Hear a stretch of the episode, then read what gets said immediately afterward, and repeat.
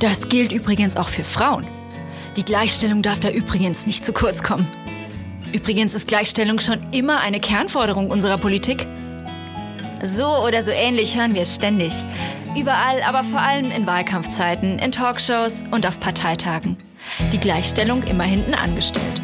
Zugeteilt zum Übrigen.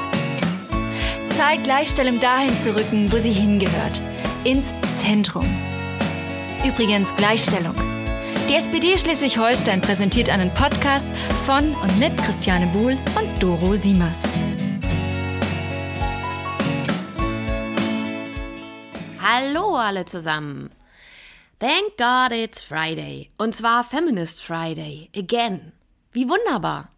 Doro und ich, wir verwenden ja die Beschreibung Rock'n'Roll manchmal ein bisschen inflationär, aber ich verspreche euch, dieses Mal passt es richtig gut. Wir sprechen nämlich mit Bengt Bergt, der für den Wahlkreis Segeberg-Stormann Mitte antritt und Bengt macht nicht nur Politik, sondern er ist außerdem auch noch Trommler in einer Musikkapelle. Und wenn das mal nicht richtig cool ist und das Prädikat Rock'n'Roll verdient, dann weiß ich auch nicht, was Rock'n'Roll ist. Dann erzählt's mir gerne. Bankte schon ziemlich lange in der SPD, aber er hatte vor seiner Kandidatur noch keine großen Ämter. Und das muss man ja auch gar nicht, denn Ideen hat er ganz offensichtlich eine ganze Menge und auch das nötige Talent, andere von diesen Ideen zu überzeugen. Sonst hätte er sich wohl kaum gegen vier andere BewerberInnen durchgesetzt, als es darum ging, wer für die SPD in diesem Wahlkreis antritt.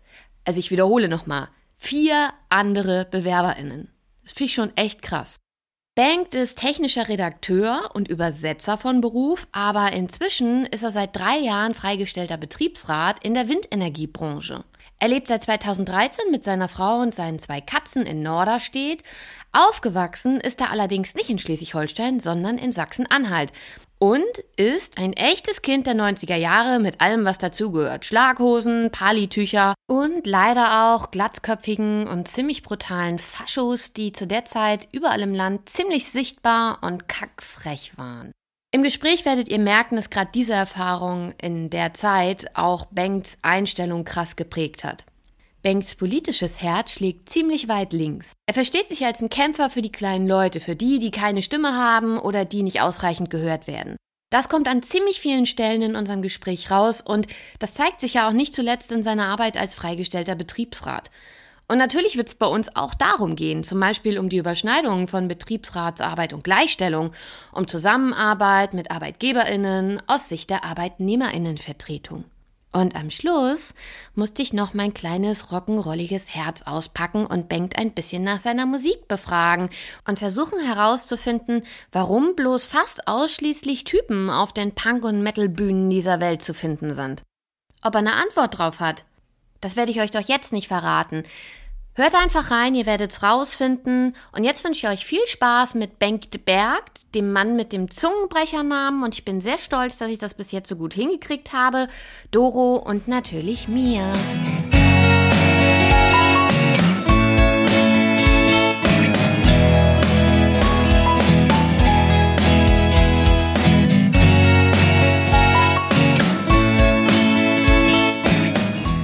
Hallo! Hallo Bengt. Hi. Hallo, na? Na? Schön, dass du da bist. Ich Wir freue mich auch hier zu sein. Hi. Toll, toll, toll. Ähm, Toll, toll, toll. Das ist der schönste Einstieg, den wir, glaube ich, bisher hatten. Aber Okay. okay, toll, toll, toll. Ja, äh, schön, dass du da bist. Wir fangen ja immer mit so einer, du hast ja schon mal reingehört bei uns, wir fangen immer mit so einer schmissigen Frage am Anfang an. Schmissig habe ich mir übrigens angewöhnt von dir, Doro. Das hast du Okay. nämlich am Anfang immer benutzt, das Wort. ich Manchmal habe mir fantastisch von äh, Christiane. Abge... Fantastisch. Ich habe mal gehört, dass es eine gewisse Art von Leuten gibt, die sagen prima. Prima! ja, genau. Obelix, Hm, sagt, glaube sowas ich, in der prima. Richtung, genau. Aber ist doch ein schönes Wort. Ja, ist es auch. Okay. Okay, was ich aber eigentlich sagen wollte, ist, dass wir mal mit so einer Aufhängerfrage beginnen, die mal lustig ist oder mal provokant oder mal bei Tim, wie war das, intellektuell oder so. Ja. Und manchmal ist sie auch einfach nur ein bisschen albern. So. Ich bin gespannt. Ähm, und damit würden wir starten. Willst du sie stellen, Dorothea? Warum nicht, Christiane? Bengt. Wir haben vier männliche Kandidierende auf der Bundestagsliste mit Alliteration im Namen. gib's zu, ihr plant doch heimlich die Gründung einer Boygroup.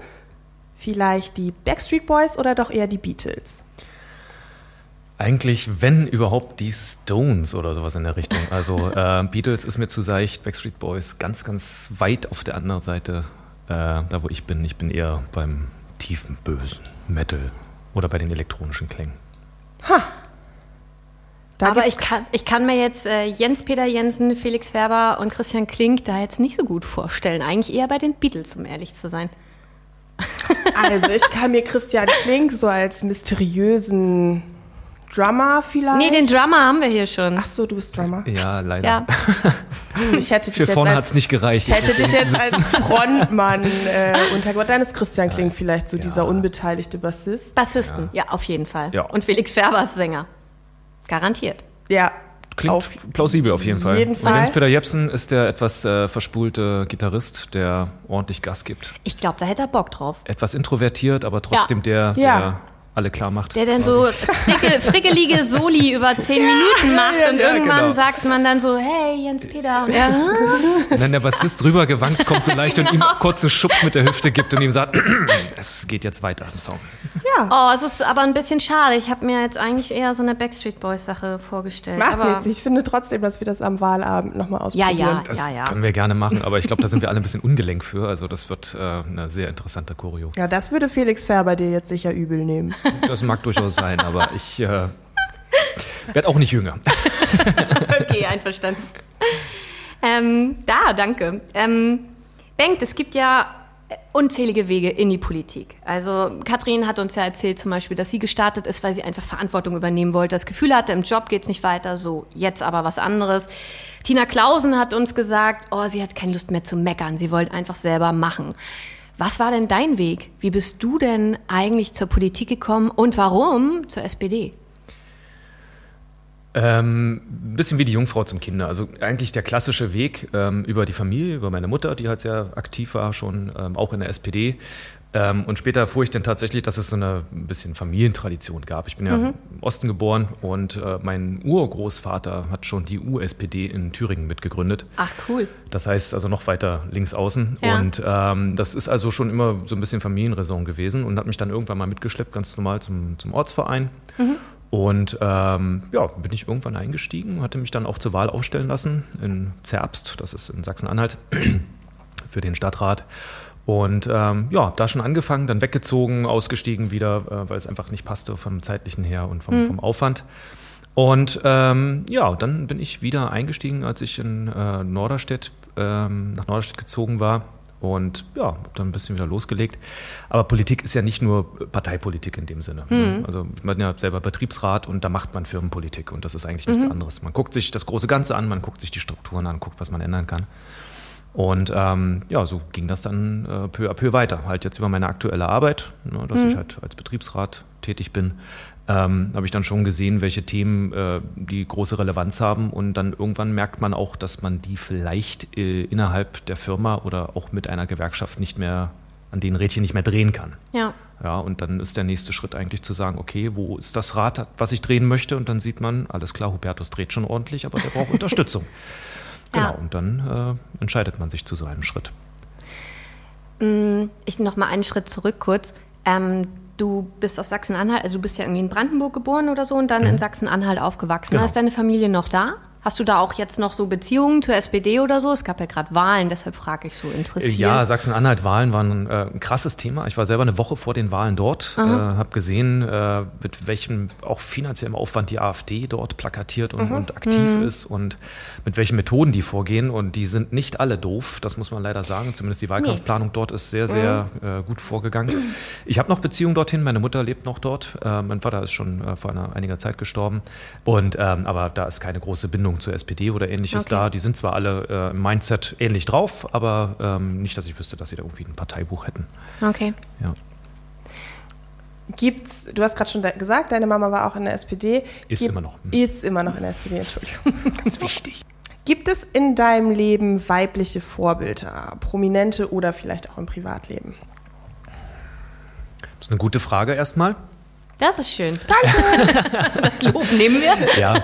ähm, Ja, es gibt einige weibliche äh, Vorbilder, ähm, mal größer, mal, mal kleiner, mal einfach nur für, für punktuelle Sachen. Natürlich ist meine, meine Mutter ein großes Vorbild, gebe ich zu, jetzt ohne mhm. groß das Muttersöhnchen zu sein. Meine Frau wird das sicherlich ein bisschen anders sehen, aber die ist halt eine sehr, sehr starke Frau, ähm, die auch ähm, mit einer Scheidung äh, zur Wendezeit äh, versucht hat, uns durchzubringen, voll arbeitend, mhm. ähm, ein Studium mit 50 nachgezogen hat ähm, und dann Sozialpädagogik studiert hat in, in mhm. Teilzeit mhm. neben einem sehr, sehr anstrengenden Job, um einen Posten zu bekommen, weil es hieß, das geht nur mit Studium. Mhm. Also hat sie gesagt, alles klar, mache ich.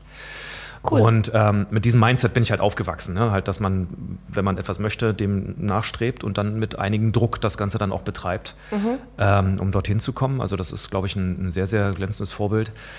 Ähm, politisch ist es äh, relativ schwierig. Ich finde die ausgleichende und die sehr, sehr äh, angenehme Art von Manuela Schwesig sehr schön. Mhm. Ähm, ist politisch durchaus streitbar, die Frau, mhm. ähm, das muss man sagen.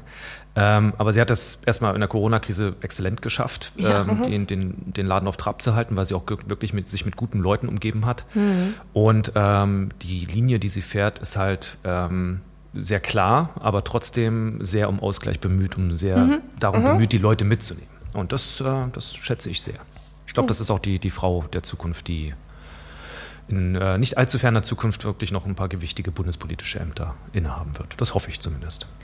Ich habe bei ihr immer so ein Bild im Kopf. Also es gab immer so Bilder ähm, bei der letzten, also als der Schulzzug durch die Gegend fuhr, mhm. ja. gab es da so sehr schöne Bilder, in denen Martin Schulz zwischen Katharina Barley und Manuela Schwesig so stand und die auch einfach gelacht haben und sich mhm. auch mal, war witzig, die er sich bei den beiden so eingehakt hat und die mhm. gegangen sind. Und es mhm. war so, das war für mich so ein Bild, ähm, mit den beiden Frauen, da dachte ich so, ja, das ist echt, das ist so ansprechend irgendwie auch. Ne? Das ist so eine moderne SPD. Das ja. ist eine SPD, die irgendwie so mitnimmt, die ähm, auch, äh, ja, die einfach auch so viele Leute dann anspricht. Das war echt schön. Deshalb, ja. ich kann das mit Manuela Schwesig verstehen, mit diesem Gedanken Zukunft. Den sehe ich da auch immer ganz viel. Ich fand es ganz toll. Sie war ja jetzt ähm, zur Reha-Maßnahme nach ihrer Krebserkrankung und hat ihren Instagram-Account fünf Wochen lang dann verschiedenen Menschen, die mit Corona zu tun haben, in Mecklenburg-Vorpommern zur Verfügung gestellt. Und das fand ich so eine total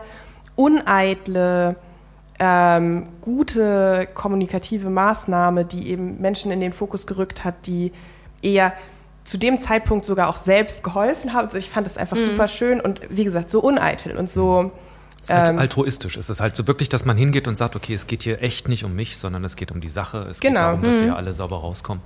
Und das, das äh, schätze ich sehr. Obwohl ich, glaube ich, ja. selber auch politisch ein ganz, ganz anderer Typ wäre. Trotzdem finde ich das ja. gut. Ja, es ist ja auch, ich glaube, in Mecklenburg-Vorpommern Politik zu machen, ist auch einfach anders, als zum Beispiel in Schleswig-Holstein Politik zu und machen. Und auch in Sachsen-Anhalt. Ja. Also mhm. das mhm. ist halt einfach nochmal ja, also, mal anders. Ja dass es, es ist ein schönes Bundesland, aber auch ein ja. besonderes. Wie ja eigentlich jedes Bundesland, also ist auch ein dummer Spruch. So. Nein, Bayern ist nicht besonders.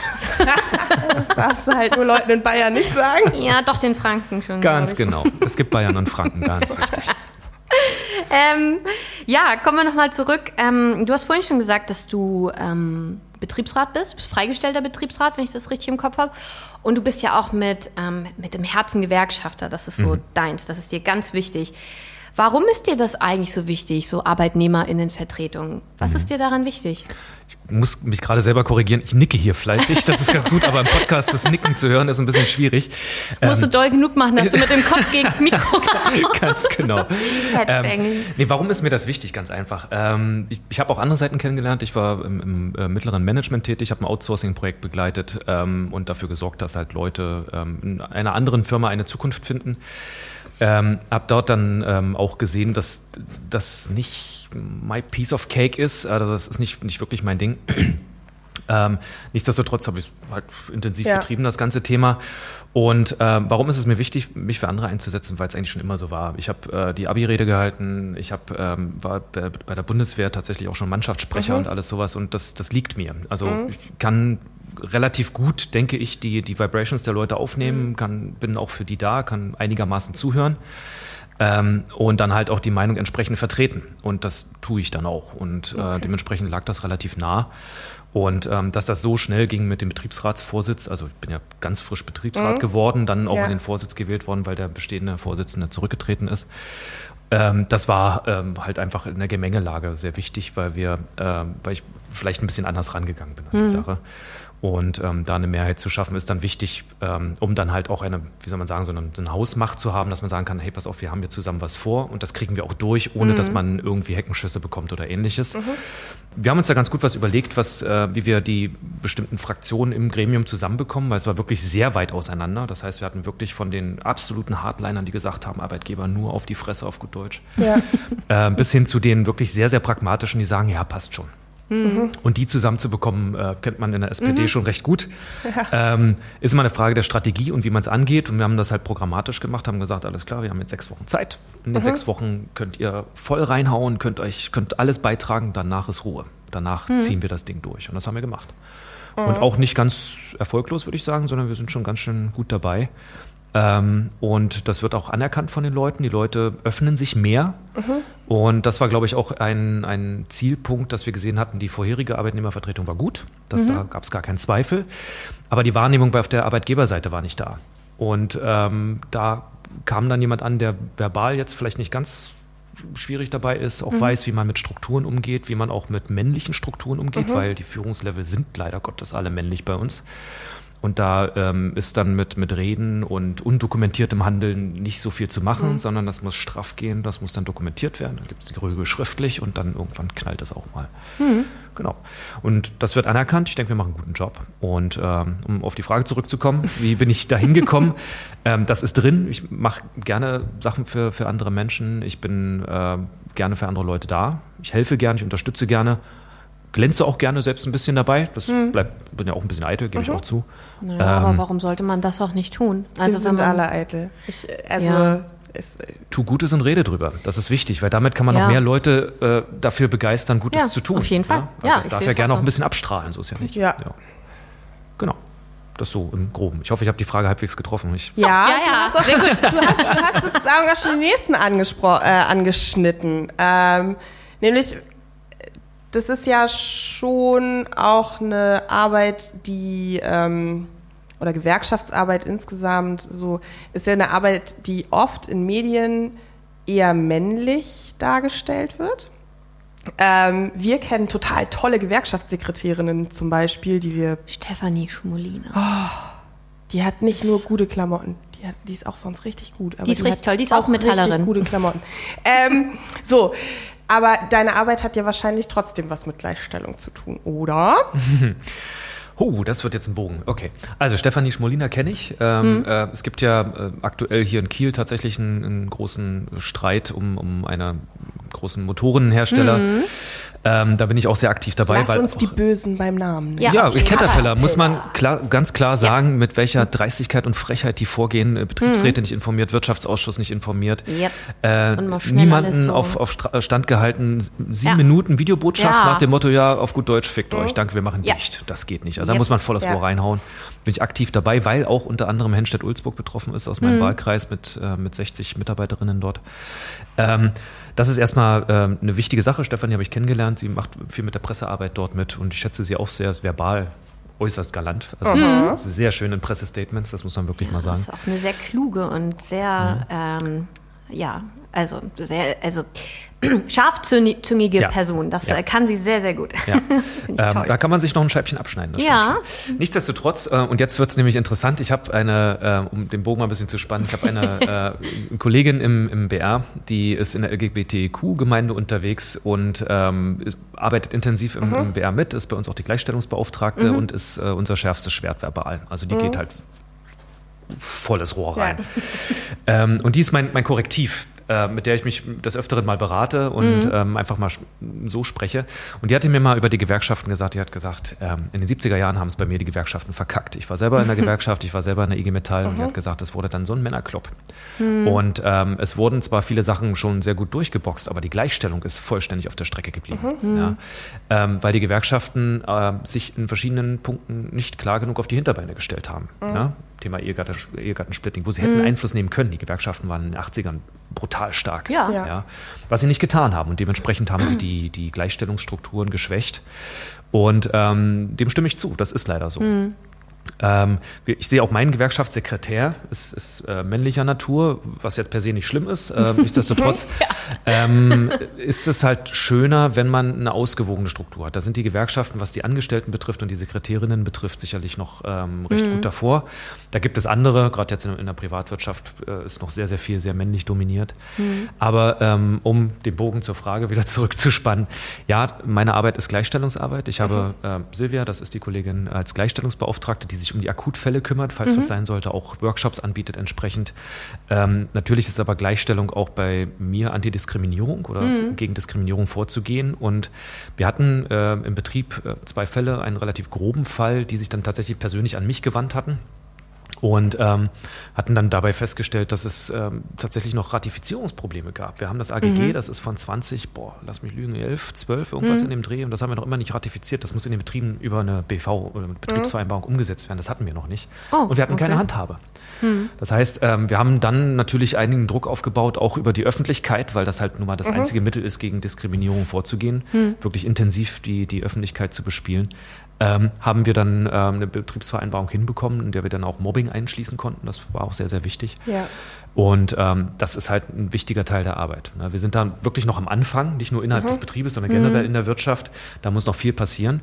Ähm, aber ich denke, wir sind auf einem guten Weg und das ist äh, Teil meiner täglichen Arbeit tatsächlich. Mhm. Also da müssen mhm. wir immer wieder jeden Tag frisch gegen vorgehen oft ist es halt so, dass Anfragen kommen, wo es so versteckt passiert. Ja. ja so ähm, oftmals bei Frauen ähm, ist es ein Thema bei der, bei der Beförderung oder bei der Umgruppierung mhm. dann entsprechend oder bei, bei irgendwelchen Gehaltsverhandlungen, wo es dann so geht, ja, ich gebe meinem Chef noch ein halbes Jahr Zeit. Warum? Das würde ein Mann niemals tun. ja. ja? Mhm. Ähm, warum baust du den Druck nicht auf? Ja, nee, ich weiß nicht und so. Also dieses etwas defensivere ähm, bei allem, was so Verhandlungen und, und wirklich mhm. Hard Facts sind. Ähm, also eher um das Konsensbemühte. Und da ist dann eine Beratung auch sehr wichtig, dass man dann sagt, ja. guck mal, das, das passiert dir nichts. Wir sind ja da. Wir genau. helfen dir ja. Wir ja, aber heißt, ja, ja, aber wenn ich den Betriebsrat einbeziehe, ist immer gleich Eskalation. Ja, das ist äh, tatsächlich eine große Sorge. Also ich kenne es auch bei uns, ähm, mhm. ich, bin, ich bin ja in einer in der Kommune, also im mhm. öffentlichen Dienst, und da mhm. gibt es ja Personalräte. Und das ja. ist diese Eskalationsstufe, ja. die scheuen viele Leute, weil sie denken, weil das, das ist auch so eine Kultur leider, ne? Also eine mhm. Kultur, in dem Moment, in dem der Betriebsrat oder Personalrat eingeschaltet wird, mhm ist es die nächste Stufe. Und das ist so absurd, weil es sollte eigentlich immer normal sein. Es mhm. sollte mhm. einfach ganz normal sein, mhm. dass man sich da absichern kann, dass man sich da Hilfe holen kann, dass man sich da Unterstützung holen kann. Ganz verrückt. Ist ein großes Thema bei uns, gerade in der, in der Außenkommunikation. Da müssen wir immer wieder aufpassen, ähm, weil wir halt natürlich beide Seiten bespielen. Ne? Wir, wir ja. sind mhm. halt ähm, auch sehr, sehr, beratend unterwegs, aber wir strafen auch. Also wir haben auch Gerichtsprozesse und da knallt mhm. es dann halt auch mitunter ja, etwas heftiger. Klar. Nichtsdestotrotz müssen wir dafür Sorge tragen, dass die Außenkommunikation immer sagt, Leute, als beratendes Gremium sind wir immer für euch da. Und dann heißt es auch, wir machen nichts, ohne dass ihr das wollt. Mhm. Ja? Das wird jetzt mehr und mehr akzeptiert. Die Leute nehmen das tatsächlich wahr, weil sie auch merken, dass wir die Zugriffe auf einzelne Leute haben.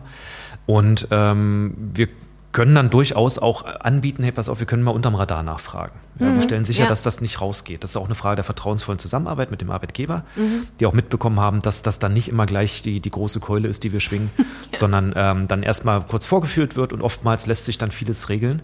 Denn wenn wir die Kommunikation nicht nach draußen bringen, dass wir beraten, dann kommen die Leute zu spät zu uns. Mhm. Und dann ist das Kind schon im Brunnen und dann muss man entweder die Keule schwingen oder man muss dann halt die Konsequenzen tragen. Ja. oder beides manchmal.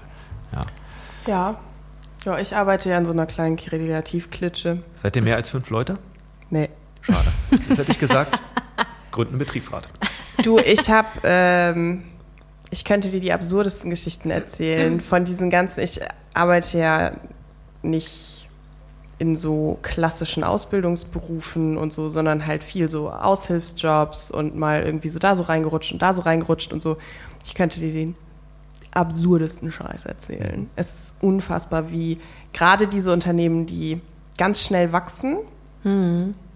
mit was für einer ähm, Kultur der Angst, die, das muss nicht mal dieses Amazon-Ding sein. Die, da ist noch nie jemand rausgeflogen, weil noch nie jemand versucht hat, einen Betriebsrat zu gründen. Also ist auch noch nie jemand rausgeflogen, weil er versucht hat, einen Betriebsrat mhm. auszugründen, weil die so viel Angst von Anfang mhm. an eingetrichtert bekommen. Ja. Und dann aber Zuckerbrot und Peitsche, ne? Ja, ja, also, klar. ne, du kriegst immer so viel und du kriegst immer ja, so viel und so und Das ähm, ist jetzt äh, die Bertelsmann Stiftung war das, glaube ich, oder die Böckler Stiftung, ich bin nicht ganz sicher, aber ähm, einer der beiden hat festgestellt, dass es gerade in den, in den Start-up-Firmen, die sehr, sehr schnell wachsen, die, die schlimmste Arbeitsmoral gibt. Ähm, also beidseitig, ne? also Ja. Arbeitgeberseits und Arbeitnehmerseits, ähm, weil es dort sehr, sehr schwierig ist. Man ist natürlich Teil eines neuen Ganzen, identi- hat eine super hundertprozentige Identifikation mit der, mit der Firma oder mit dem Betrieb sogar. Aber sobald man aufmuckt oder sowas, wird es dann unangenehm. Und oftmals Ja. ist es so, dass die Leute ähm, von Startup zu Startup wechseln ähm, Ja. und dabei so in dieser Blubberblase gefangen sind und sich damit, weiß ich, 22 Tagen Urlaub zufrieden geben. Ja, Ja. Dabei ist eigentlich so der Standard, irgendwo zwischen 25 und 30 zu sein, dass dann die Zahlungen schlecht sind und alles sowas. Aber die sind in der Blubberblase und die denken, das ist normal. Aber das ist es nicht. Das kriegt man halt nur durch, wenn man eine gute Arbeitnehmervertretung hat. Ich kenne da jemanden, der hat gerade mit 34 seinen ersten Arbeitsvertrag unterschrieben, bei dem Überstunden nicht abgegolten waren. Was in der Pauschalität sowieso nicht zulässig ist, sondern da muss drinstehen, wie viele genau abgegolten sind. Ja, ja, aber also es Ja, war das erste traurig Mal, trotzdem, dass ja. das, ne, also dieses, Ich habe das, glaube ich, aber auch erst mit über 30. ja, Und ein Betriebsrat ist für beide Seiten durchaus, durchaus etwas, was die Arbeit vereinfacht. Ähm, sehen leider viele Arbeitgeberseiten nicht so wirklich. Ja. Ähm, aber kann halt sinnvoll sein. Ich meine, Arbeitgeber sind ja auch ein bisschen blöd manchmal. Ne? Die Ja. sind erstmal dagegen, anstatt Durchaus. zu sagen, Mensch, absolut. lass doch einen Betriebsrat gründen und wir machen den und wir unterminieren den irgendwie und dann machen wir den Arbeitnehmer, Arbeitgeber freundlich oder so. Kann ja auch ein bisschen kreativ sein. Ja, aber wir nicht geben mal aber das. hier keine Tipps, bitte, solche Tipps nicht, nicht bitte. mal das. Ja. Ja, Ja. apropos Arbeitgeber sind manchmal ein bisschen blöd. Warum gibt es deiner Meinung nach immer noch so wenig nicht-männliche Personen an der Spitze von Unternehmen? Ähm, das ist eine tolle Frage. Das ist ein Ja, Thema, was auch Das ist gut. ganz so viele schöne, tolle Fragen heute dabei. Ich glaube, Ja. ich fühle mich richtig Du Und kannst ich, dich ich habe toll gesagt. Es ist eine, eine prima Frage. Ähm, prima. prima. Genau. Ähm, ja, also ich, wir stellen das immer wieder fest. Wir haben ähm, aktuell das Thema, wir haben auch bei uns den Gender Pay Gap einmal untersucht und haben uns angeschaut, wie die einzelnen Unternehmensstrukturen aussehen. Und wir haben so Management Level 4 an der Zahl, bis dann das Corporate Management kommt. Und ähm, haben festgestellt, dass dann mit jeder Stufe Ja. sich die Anzahl der Frauen circa halbiert. Bis sie dann irgendwann ab dem Dreierlevel fast vollständig aufhört und dann Ja. hast du nur noch ein, zwei Personen. Ähm, warum das so ist, das ist, glaub, sind, glaube ich, die klassischen Rollenbilder. Ne? Das ist ähm, der, die Unterbrechung, wenn ähm, halt Schwangerschaften da sind, wenn halt sich Auszeiten genommen werden oder ähnliches. Das ist so der Klassiker. Es sind Ja. strukturelle Probleme, ähm, dass es nicht möglich ist, halt zum Beispiel auch eine, eine Leitungsfunktion in äh, Teilzeit auszuüben, Jobsharing zu machen, mit intelligenten Rotationssystemen zu arbeiten oder ähnliches. Ähm, auch die Bezahlung ist ein Problem. Ich glaube, ähm, dass die übermäßige Bezahlung von hohen Führungskräften dazu führt, dass keiner seine Position in irgendeiner Weise abgeben möchte oder Teile seiner, seiner Verantwortung ab. Oder, nee, Moment, nicht seiner Verantwortung, seiner Macht abgeben möchte. Die meisten Ja. haben Macht, nehmen aber Verantwortung nicht wahr. Ja. Das ist relativ häufig so.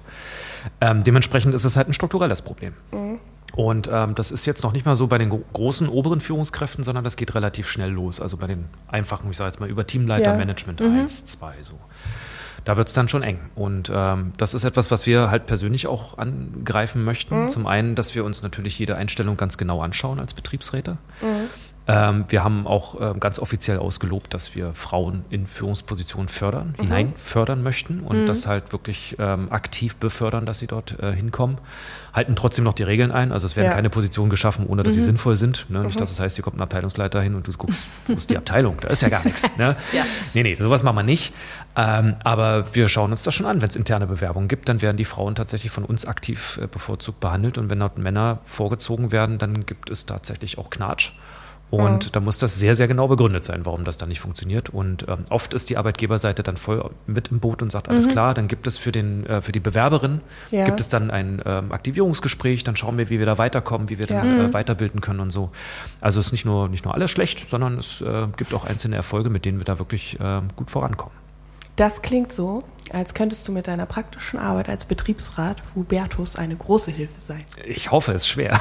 Ja, auf jeden Das Fall. ist das Ziel. Von Herzensthema zu Herzensthema. Mhm. Super Überleitung. Ähm, eine andere Sache, die du nämlich immer wieder betonst und äh, die auch ähm, allein schon bei deiner Rede bei der äh, Kreis, nee, Landeswahlkonferenz ja natürlich auch sehr äh, deutlich wurde, ist eben, wie wichtig der, der Kampf gegen rechts ist. Mhm. Das ist so auch, ja, das steckt so drin. Mhm. Was treibt dich denn da an? Was ist das, was dich da motiviert, sage ich mal. Außer was uns alle in der SPD motiviert. Vielleicht Ja. gibt es ja noch mehr. Ja, also ich sag mal, diesen, diesen Statement Antifaschismus und sowas, pff, ja gut, äh, ich habe da ein bisschen andere Historie. Ne? Ihr wisst, ich bin in Sachsen-Anhalt aufgewachsen und ich war einer von äh, vier Linken bei uns in der Gruppe, äh, mit Palituch und langen Haaren unterwegs. Damals gab es noch Schlaghosen, das war dann wieder in, das war so Ja. och, war 95, 98, sowas in der Zeit. Das war eine Ja. schöne Zeit. Mit schönen kleinen Ja, schönen Hosen. tatsächlich, Ich habe ich hab letztens ein Interview äh, hier bei, bei diesen Alles gesagt Podcast von der Zeit Mhm. mit Julia von Heinze gehört. Die hat auch gesagt, in den 90ern, da haben wir noch Palitücher getragen. Ja, das war noch Zeiten. Ich hatte das letzte Mal das Palituch an, dann bin ich schräg angemacht worden, als wir auf einer Antifa-Demo waren, gegen rechts und dann kommt, quatschte mich die Antifa an. Bist du von den Bullen? Ach so, oh, sorry. Eieieiei, das war, das war eine zu alte Tarnung.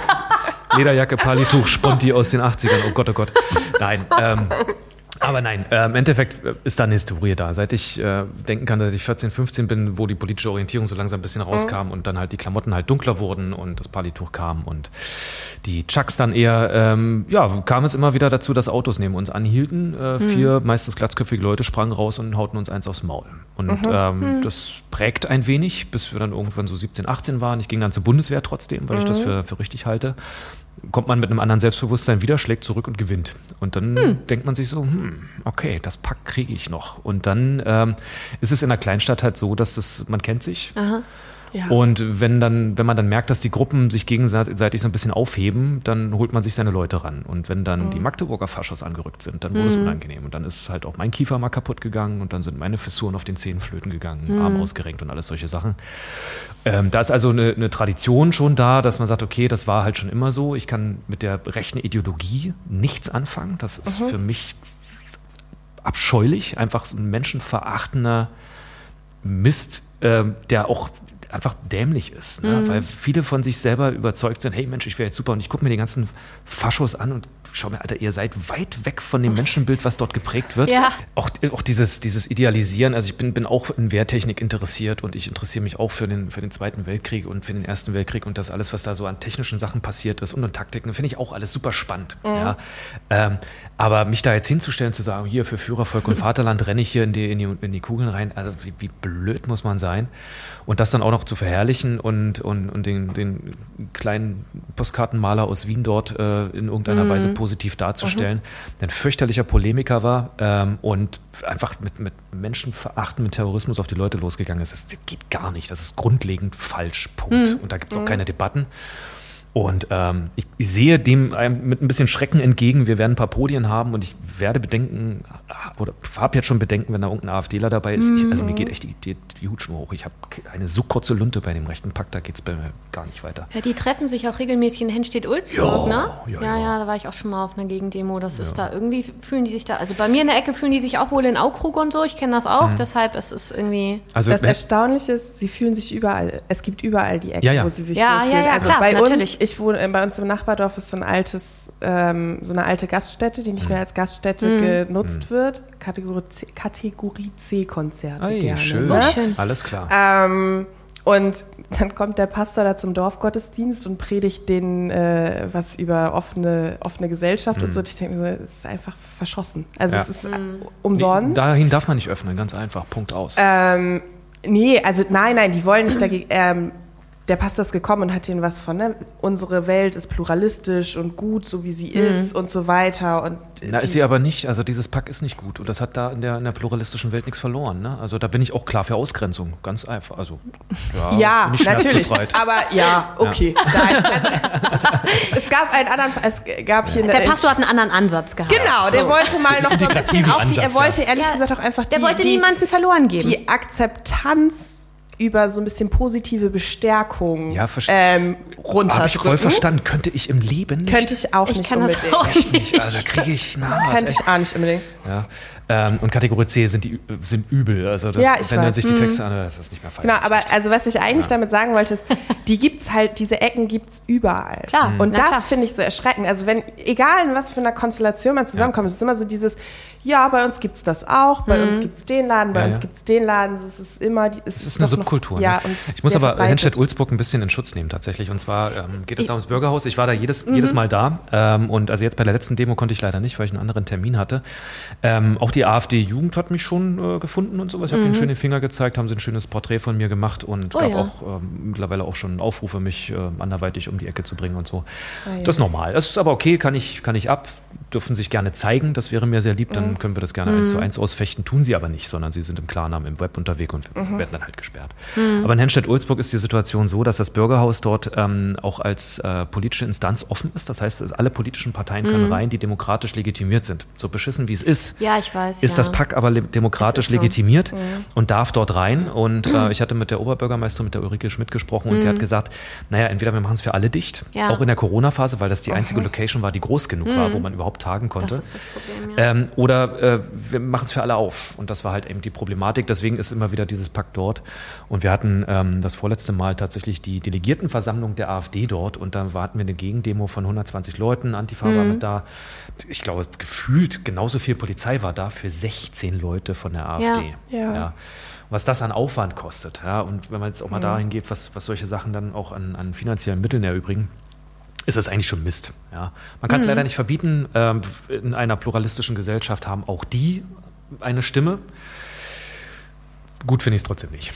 Nee, Nö, ich finde auch, also, absolut nicht. ähm, ja, nee. Also ich erinnere mich daran, das ist jetzt nicht mehr so krass, aber wir haben vor so 20 Jahren angefangen wahrscheinlich in Schleswig-Holstein, bis vor so gut zehn Jahren, knapp zehn Jahren hatten wir hier ganz große Nazi-Aufmärsche überall in, in ähm, Schleswig-Holstein.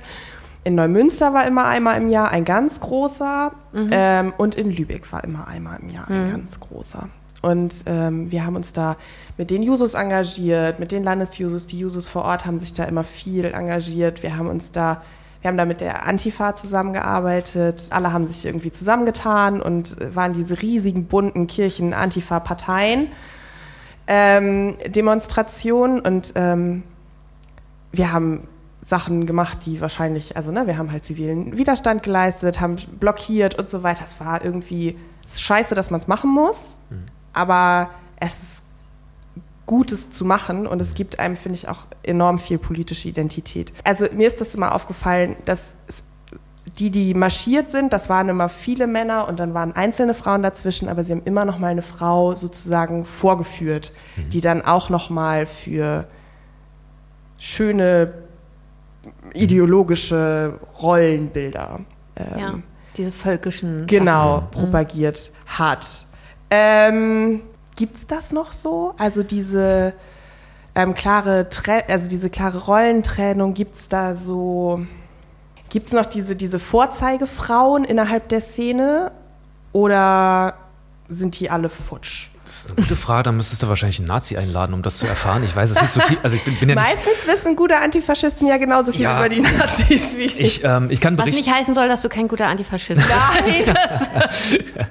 Nein, also ähm, es ist, das hat mehrere, ich glaube, das hat mehrere Aspekte. Der eine Aspekt ist, glaube ich, dass ähm, ich behaupte, dass der Intellekt bei vielen der Marschierenden dort nicht ausufert.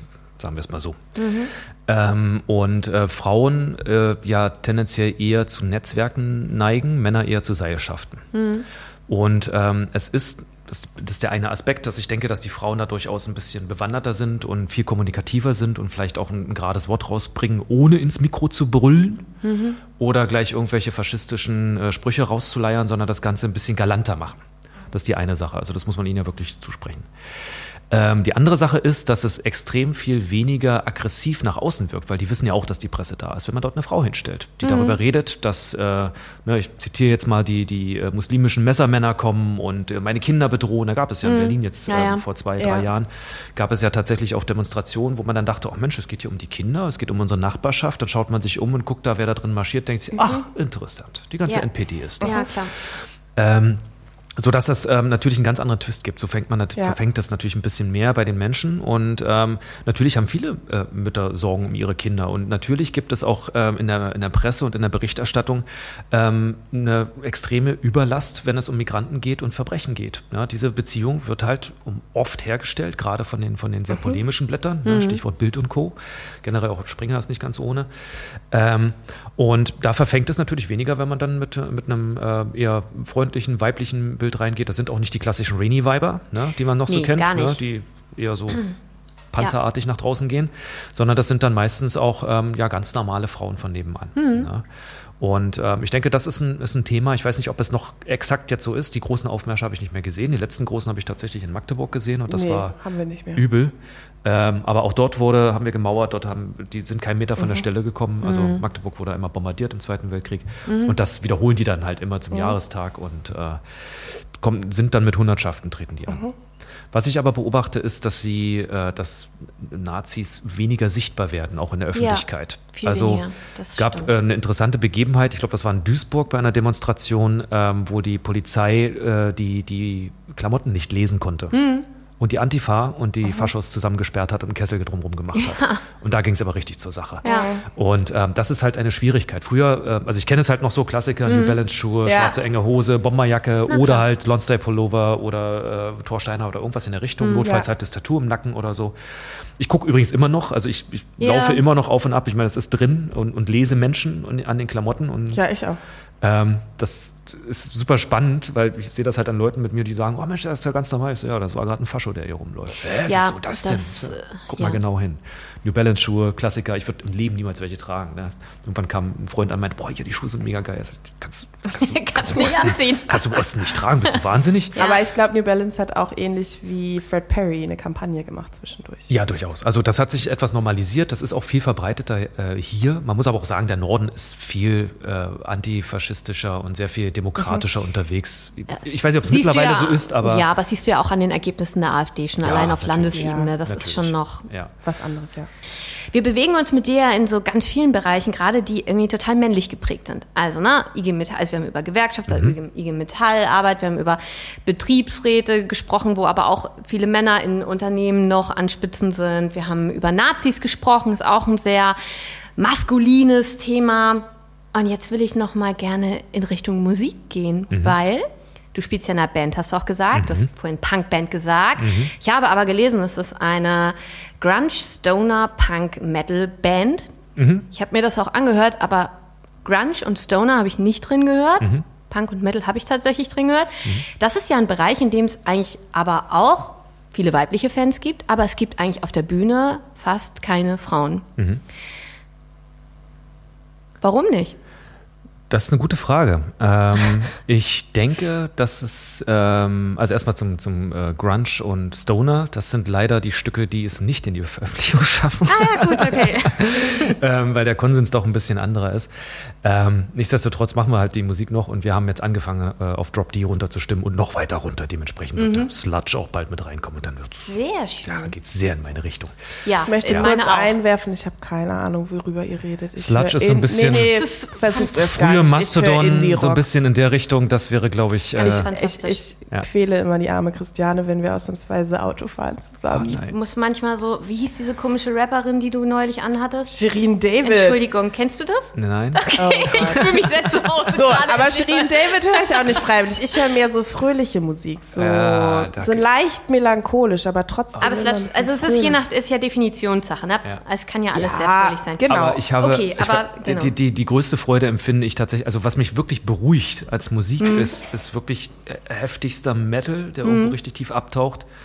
Goa, der sehr verspult ist, sehr, sehr, ähm, auch meistens mit sehr dunklen Tönen arbeitet. Und sowas wie Goethes Erben oder so. Ich weiß nicht, Oh ob ihr das ja, noch kennt. ja, ja, Also natürlich kenne ich Goethes. Der Weg einfach mit, diese, mit dieser Orgel und so. Und alle anderen sträuben sich die Nackenhaare und ich sitze da, lehne meinen Kopf nach hinten und denke mir, ah, ist das schön. Ja. Ja. Die Tür, der Schlüssel, sie öffnet sich und so weiter. Ja, wenn wir aber alle, wenn wir alle Bundestagsabgeordnete sind, dann können wir zu euren Konzerten gehen und wir, der Rest geht zu Wir machen anderen. selber dann eine Band. Wir Genau. machen dann eine Bundestagsgruppenband. sehr gerne. Oh ja, die gibt's auch noch nicht, oder? Ich glaube nicht. Ich, Fußballmannschaft und Englischgruppe Fußballmannschaft haben wir gibt bis es, jetzt ja. rausgefunden. Englischgruppe gibt's auch. Eine Englischgruppe? Matthias Ja, aber mit der CSU zusammen. Ja, ja, ja, ja, we, are going to USA.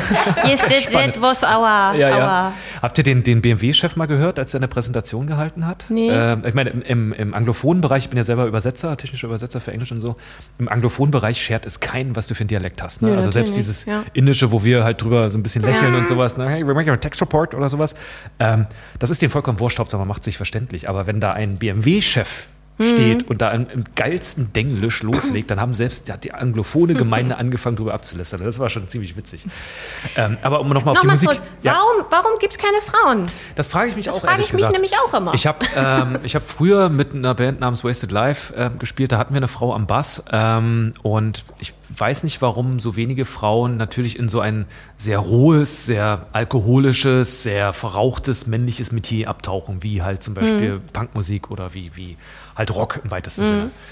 Ähm, ich kann mir aber sehr gut vorstellen, also man hat Frauen viel im, im, im feingeistigen, im schöngeistigen Bereich, im, im musikalischen Sektor unterwegs, viel bei den, äh, ich nenne es jetzt mal Hochinstrumenten, also alles, was so die, ähm, die, die klassischen konservativen ähm, Instrumente für ein Orchester sind oder sowas. Ähm, aber so bei den klassischen, okay, ich spiele jetzt E-Gitarre, weil ich will auf die Bühne und ich möchte mich präsentieren. Ich glaube, das ist sehr, sehr männlich, so von der Grundeinstellung her. Es ist so Pubertät, Testosteron, geil, mache ich, kriege ich die Weiber auf gut Deutsch, ne? Und das ist eigentlich so ein klassisches Ding. Ähm, das könnte ich mir vorstellen. Ne? Ich bin jetzt, habe den Stein der Weisen noch nicht gefunden, aber ähm, auch ich bin wenigen Frauen in der Rockmusik begegnet tatsächlich. Es gibt einige Ja. Ikonen, Doro Pesch, ne, ist Na klar, allseits bekannt. Nena muss man leider auch ein Stück weit dazu zählen, weil die halt auch in den frühen Jahren auch sehr rockig unterwegs war, Mhm. ein bisschen eher aus dem, aus dem Punk kam. Nina, Nina Hagen, auch, auch sehr Patti Smith. populär, ja genau. Ähm, aber es, man kann es an einer Hand abzählen, das Ja. ist durchaus überschaubar. Wobei man aber sagen muss, dass ähm, meiner Meinung nach der, der Punk als solches mittlerweile anders definiert ist, weil Punk ist ja zum Beispiel auch eine Billie Eilish. Also das ist schon Punk. Aber halt nicht, Mhm. Ja. wie wir den verstehen, als Musikstil, den wir jetzt schon festgelegt haben, sondern halt anders. Und so ist auch zum Beispiel eine Nicki Minaj, die zum Beispiel Mhm. brutalst mit ihrem, mit ihrem Körper ähm, nach vorne geht und einfach, ich weiß nicht, ob sie was Positives für die Gleichstellung bewirkt, aber ähm, sie, sie schockt auf jeden Fall. Ja. Das ist für mich Punk in irgendeiner Weise. Ja, das ist wie Kassierer, ne? Das ist, Genau, genau. ist nicht der. Raus die Wampen und los. Ja, genau. Ja. Ähm, das ist übrigens auch SPD-Kassierer. Ja. Aha. Aber was ich Ähm. eigentlich fragen wollte, ist, es gibt ja tatsächlich auch ein paar ähm, ähm, weibliche Punkbands gerade. Ich weiß nicht, kennst du zum Beispiel Petrol Girls oder War on Women? Das sind zwei, diese bestehen fast ausschließlich aus Frauen. Und die machen im Prinzip genauso einen Krach wie alle Typen und ähm, sind auch genauso bossig unterwegs, also gerade im Punk. Und ähm, ich frage mich immer, warum es von denen so wenig gibt. Ich wünschte mir, es wären mehr. Also Naja. überlegt mal, was die Mädels in der Schule Ja. für Instrumente gelernt haben. Und also das haben die bestimmt auch freiwillig gemacht, weil so viele junge Menschen sich freiwillig entscheiden, Querflöte zu spielen. ähm, aber also ich habe zum Beispiel, ich habe ein Bassblasinstrument gespielt. Aber was ist denn ein Ähm, Blas, Bassblasinstrument? Ein Euphonium. Ich habe auch eine Zeit lang Tubi, Tuba gespielt. Ach so, aber nur okay. ganz, ganz unerfolgreich. Okay. Und ähm, damit war ich schon komisch. Hm. So, die Mädchen haben Hörner und Trompeten gespielt. Hm. Und das war einfach so. Also das ist so dieses. Hörner und Trompeten bei uns haben sie Saxophon gespielt. Ja, da kannte ich auch eine. Ach so, bei uns heißt in diesen Kirchen Mhm. Posaunenchor. Ja gut, es Okay. ist, wenn es ein Posaunenchor Ja, ist, dann, dann. ist dann relativ schon vorgezeichnet. Da wird wahrscheinlich keiner E-Gitarre spielen. Ja, stimmt. Nee! Ja, ähm, aber ich finde das sehr interessant. Ich Manchmal. glaube, was du schon anreißt und was ja ein Stück der Wahrheit auch ist, ist, wenn man sich anschaut, welches, ähm, welches Selbstbild junge Mädchen und junge Frauen vermittelt bekommen, da geht es ganz viel um Schönheit, es geht um Selbstdarstellung, es geht um optimales Aussehen, es geht um Gefallen. Und eine schrammelige, E- eine schrammelige E-Gitarre, un, ungeschminkt, mit Haare unter den Armen, verschwitzt auf der Bühne zu stehen und die Leute anzubrüllen, ist das eben nicht. Das ist eben genau das Gegenteil. Und das hat schon dann ganz viel mit Rebellion, mit, mit Abkehr zu tun, meiner Meinung nach. Ich weiß nicht, wie die, ich kenne die beiden Bands, die du gerade genannt hast, das kenne ich leider nicht. Ähm, aber ich weiß nicht, welches Image die leben, weil das gibt es sicherlich auch in, in Glamour in irgendeiner Weise. Ähm, Aber ich glaube schon, dass das ein Stück weit zusammenhängt, dass das ähm, nicht ganz ohne ist, auf der Bühne zu stehen und einfach zu sagen, okay, fuck you, ich zieh die Hose runter, zeig meinen Arsch, wie andere Männerbands das auch machen oder zieh mich aus oder kotz von der Bühne. du auch die Antwort so. darauf, warum Nicki Minaj feministisch ist? Weil Nicki Minaj ihren Körper eben variiert und darstellt, wie es nicht, Hm. Selbstbestimmung, das nicht ist- okay ist, ja. Ja, das ist richtige Selbstbestimmung über die Grenzen des wieder um, um die, ne, alter weißer Ja. Cis-Mann äh, auf, auf, über die Grenzen des Gefallens hinweg. Und das ist, Ja. das finde ich halt einfach zu würdigen. Außerdem rappt die super schnell, die Frau. Das ist echt der Hammer, ne? Ja, Also die ist mit Buster Rhymes Adele ist zusammen. schneller. Uh, uh. Und das ist, Ja. Äh, ja. Ja. Genau. Stell dir vor, es ist Wahlabend, es zeigt sich, du hast es tatsächlich geschafft, Mhm. der Boygroup-Auftritt ist vorbei und du ziehst in den Bundestag ein. Wenn du frei entscheiden könntest, was würdest du sofort in der nächsten Legislatur umsetzen, wenn es keine Beschränkungen gäbe?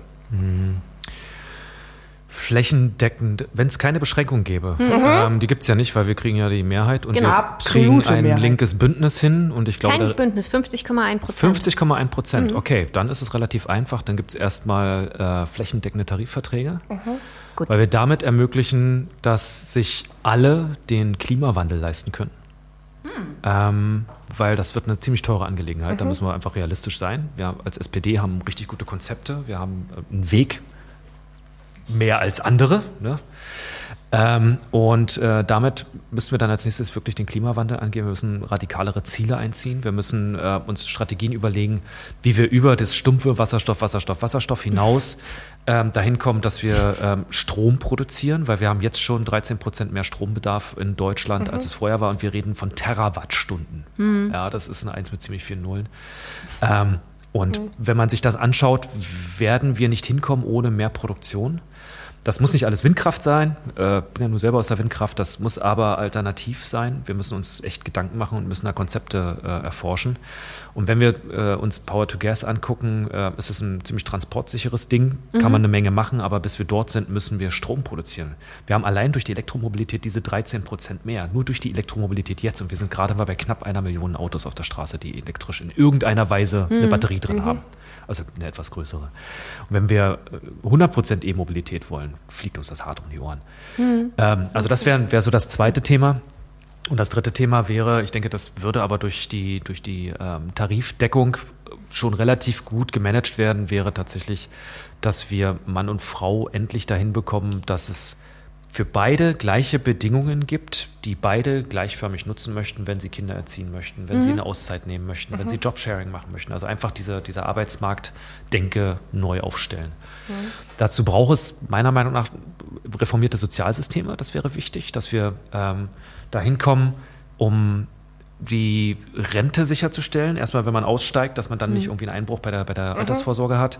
Dass wir endlich die staatlichen äh, Sicherungssysteme wieder so weit stärken, dass die privaten überflüssig werden. Stichwort, ähm, dass wir halt auch für die, für die äh, private Altersvorsorge endlich Überführungsalternativen bieten, dass wir das alles wieder in die, in die staatlichen Kassen zurückführen.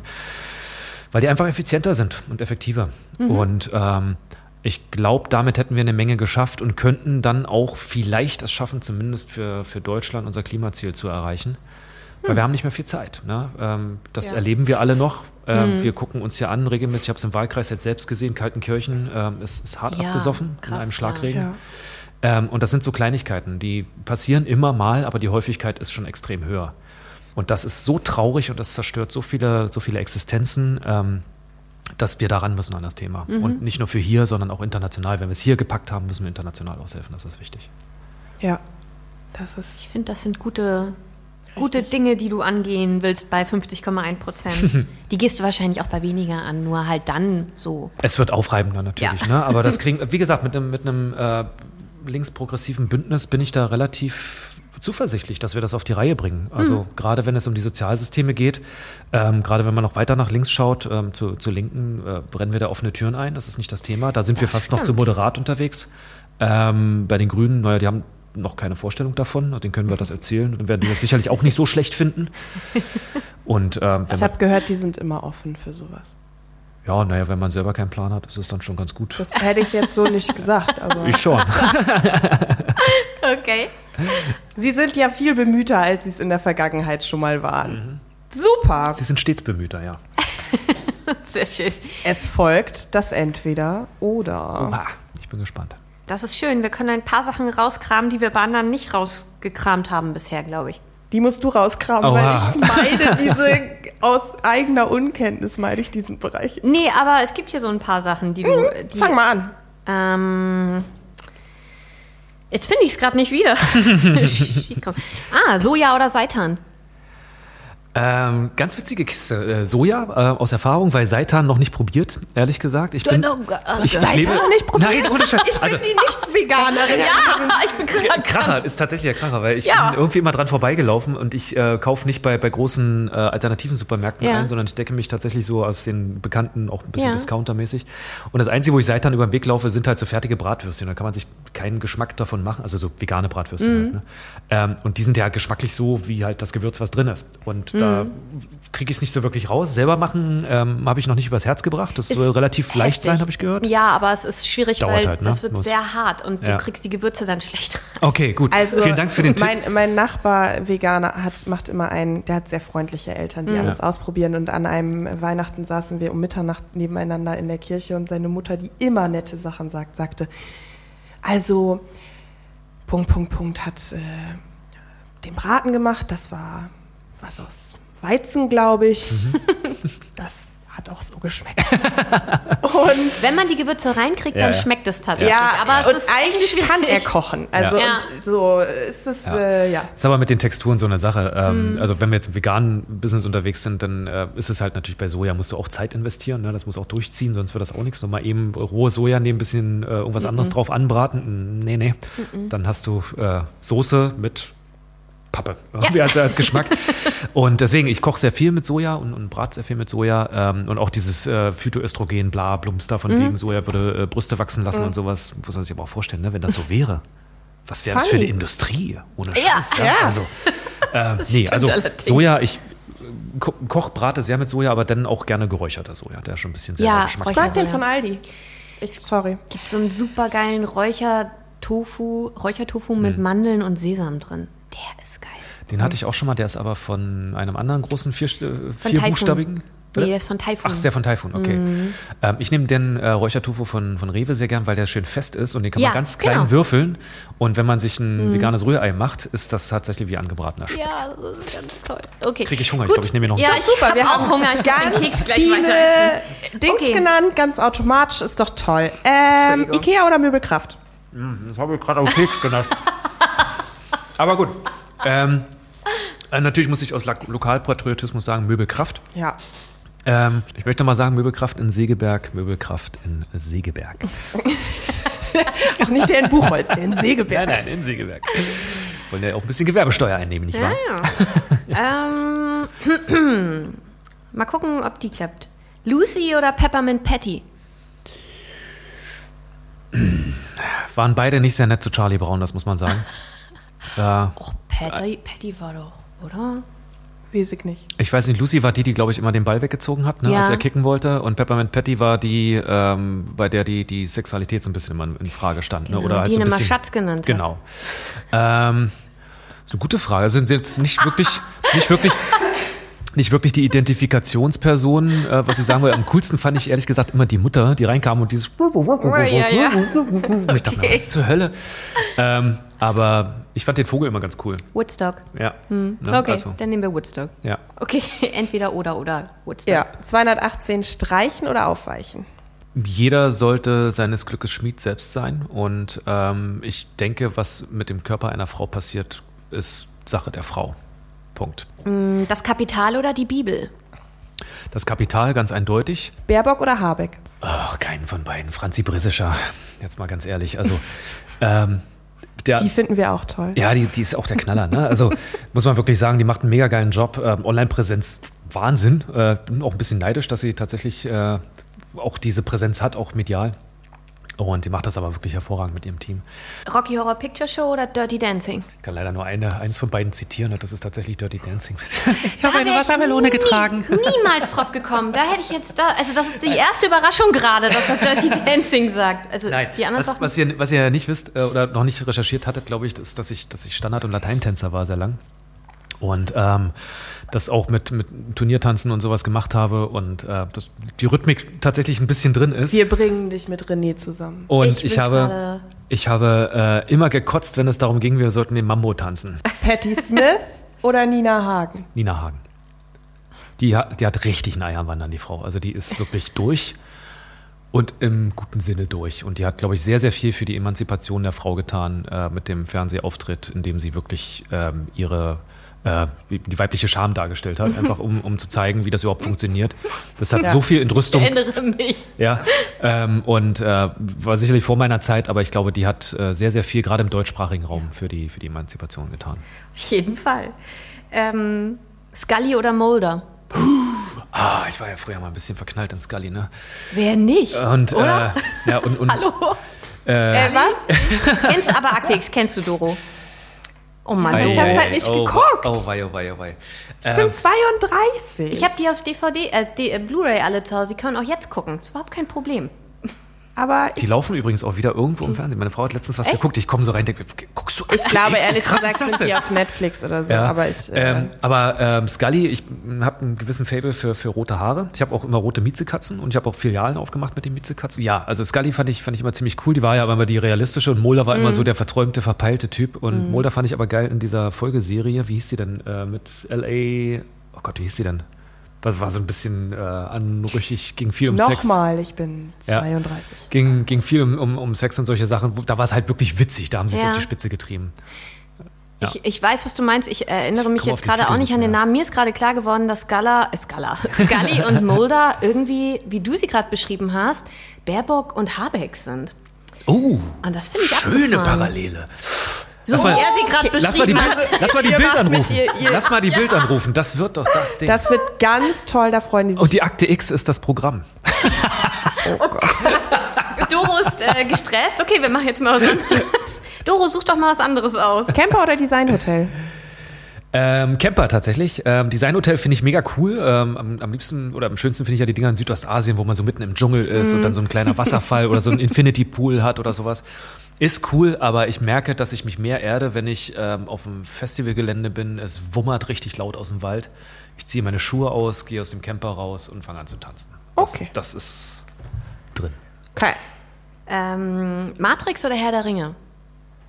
Oh, fies. Ähm, jeder weiß noch, wann er das erste Mal Matrix gesehen hat. Ja, ganz Und genau. jeder hat nach der schwarzen Katze geguckt. Bin ich ganz sicher. Ich habe Matrix das erste Mal gesehen, 98 war das, glaube ich, in, in äh, London, waren wir im Kino. Hm. Und das Erste, was man, man geht raus und denkt sich, verdammt, kann das wahr sein? Mhm. Und dann läuft irgendwo eine Katze lang. Und das abgefreakteste Moment, hast du Matrix gesehen? Ich gucke Kann Doro an. mich nicht dran erinnern, wann, aber ja. Okay, du hast es gesehen, das ist schon mal gut. Du hast Ähm, aber nicht dieses, ich weiß noch genau das erste Mal. Genau. Okay. Deswegen war das, äh, war das ziemlich, äh, ziemlich eindrucksvoll und das war das, was rein, reingebrannt hat in, in den Kopf. Ähm, Herr der Ringe finde ich aber ziemlich geil, weil es halt wirklich eine epochale Geschichte ist. Und wenn man jetzt, äh, ich habe die Bücher nicht gelesen, gebe ich zu, ähm, aber ich fand die Verfilmung ziemlich aufwendig. Ich fand die CGI, also die, die, die Special Effects ziemlich abgefahren. Und es ist wie immer, wenn dann überhaupt ist der dritte Teil geil, wo halt die fette Schlacht ist und alles und wo sie sich alle die Rübe einhauen. Ähm, deswegen hat das auch seine Vorteile. So Olifanten und solche Sachen fand ich schon von der Idee her schon. Also, wenn man sich vorstellt, der J.R. Tolkien hat das vor 150 Jahren, glaube ich, geschrieben. Ne? Und hat diese Fantasiewelt aufgebaut. Ein, ein Fantasiekosmos. Das waren nicht die einzigen Bücher, er hat ja noch mehr geschrieben. Ich weiß nicht mit welchen Drogen. Ich glaube, der hatte ein bisschen ein paar Pilze im Garten oder ein bisschen Lysergsäure, England Diethylamid oder so. Wir haben keine Karl-May-Frage, fällt mir gerade auf bei Rege Fantasie. Ja. Zwei Kandidierende aus, Ja, ja, äh, aus Segeberg, Segeberg, und genau. keine Karl-May-Entweder-Oder-Frage. Egal. Erdbeeren oder Kirschen? Erdbeeren, ich liebe den Erdbeergeschmack. Äh, Finde aber Kirschen auch ganz geil. Aber ähm, Erdbeeren kann ich futtern, bis ich umfalle. Du und Kirschen muss ich meistens vorher den Raum wechseln und irgendwo hin, wo viel Porzellan Ja. im Raum ist. Also das ist dann Ha, okay. Kirschen ballern rein. Ich glaube wirklich, ich bin die Einzige, die die Dinger nicht mag, aber egal. Ähm, Last one. Nein, zwei noch. Echt? Ja. Und zwar die hier jetzt für meinen Bruder. Schöne Grüße, Marvin. Stimmt. Entschuldigung. Okay, Marv, ich bin gespannt, was jetzt kommt. Legalized oder hoch die Tassen? Ähm, legalized aus einem ganz einfachen Grund. Also erstmal aus, aus medizinischer Sicht ist die, die schlimmere Droge Alkohol. Ja, ich bin der auch nicht ganz abgeneigt, gebe ich ganz offen zu. Bin auch der anderen Sachen nicht ganz abgeneigt. Und ähm, ich habe ja schon vorher ein bisschen reingelauscht und äh, Tim Klüssendorf hatte mal gesagt, er schläft immer ein. Und ich dann sage, du, du hast das falsche Weed, Alter. Ja, Ja, mal einen richtigen Kusch und dann geht's ab. Aber Nein, also im Endeffekt ähm, ist es die gefährlichere Droge und ich bin dafür, ähm, es zu legalisieren. Zum einen, weil wir natürlich Staatseinnahmen generieren könnten, wie die Bescheuerten. Ja, klar. Ähm, wir könnten äh, Qualitätsstandards setzen, könnten sagen, hey, pass auf, das muss jetzt hier einen bestimmten Standard haben. Man könnte äh, Ländern auf die Sprünge helfen, die halt damit, Ja. meistens sind es ja Entwicklungsländer, die, die dort in der Herstellung sehr stark sind. Ähm, und man könnte Regeln schaffen. Ähm, natürlich darf das nicht für alle verfügbar sein. Das muss äh, ab 18, ab, ab 20 muss man dann debattieren in der, in der Gesellschaft. Man darf nicht Auto fahren damit. Und es muss aber so sein, dass es ähnlich ähm, gestraft wird wie Alkohol, dass wenn du halt mit Alkohol am Steuer fährst, erstmal eine Strafe kriegst, dann die nächste. Ja. Mein, ich glaube, mein Bruder wird sich freuen, wollte ich noch sagen. Letzte Frage. Neue GroKo oder jeden Tag auf einen Legostein treten? Äh, Neue GroKo keinesfalls. Das sollte eigentlich klar sein, wenn die Ausrichtung sehr weit links ist. Ich war ein großer Verfechter von, von äh, Kevin Kühnert, der gesagt hat, ey, GroKo bricht uns das Genick und er hatte recht. Wir, wir, muss man offen sagen, krepeln hier zwischen 15, 17, 19 Prozent rum, je nachdem, welches äh, Institut fragt. Ähm, wir haben natürlich einen Gestaltungsanspruch, das darf man nicht vergessen. Äh, Wir haben auch was vor und wir haben einen Plan. Und der ist gut. Und das ist nicht so ein guter Plan, so ein bisschen wie äh, bei, der, bei den Schwarzen, sondern das ist bei uns tatsächlich ähm, etwas, wo wir sehr konkret ähm, vorgehen können. Und es ist schwierig, wenn wir nicht in die Regierung kommen, aber nochmal in die große Koalition einzusteigen mit einer CDU ist einfach nicht vertretbar und schon gar nicht, auf keinen Fall mit dem Laschet. Ey, ich bitte euch. Nee, das geht nicht. Ja. Ein, ein links-progressives Bündnis, links, vielleicht auch liberales Bündnis, äh, Lindner als unzuverlässiger Vielleicht geht er ja auch irgendwann mal, wenn er nicht mehr einverstanden Der geht ist. freiwillig nicht von der Ja, ich Das man da kann so ja viel- Träume haben. Ja. Nein, also, Hoffentlich nicht von Lindner. wenn wir da was hinkriegen, Bis jetzt noch nicht. Toll, das war's. Schade. Und ich muss sagen, ich bin so froh, dass ich meine ganzen altersgemäßen Fragen loswerden konnte, die ich sonst immer, das waren, die Leute sind immer zu jung oder zu alt für meine Fragen. Und ich bin so glücklich darüber, dass wir Dankeschön. eine Alterskohorte sind. Das freut mich auch für euch. Ja, ist sehr schön. Ähm, Klassisch ausgegrenzt Ja. für euch, ihr da drüben, ne? nee, die ist schon in Ordnung. Ich, also ich äh, finde das auch in Ordnung. Ähm, ja, Bengt, vielen Dank, dass Ja. du bei uns warst. Herzlichen Dank für die Einladung. Das äh, war erfrischend und es ist gar Schön. nicht so warm hier drin, wie du gesagt hast. Ich finde es ganz angenehm. Also ich finde es langsam stickig. Deshalb machen wir jetzt die Fenster auf. Alles klar, yay! Dankeschön, Bengt. Danke. Danke euch. Hat's euch gefallen? Habt ihr Anmerkungen oder Kritik? Lasst uns ein paar Sterne und einen Kommentar da. Und denkt dran, eine Stimme für die Liste ist eine Stimme für Doro und Christiane. Also gebt eure Zweitstimme der SPD.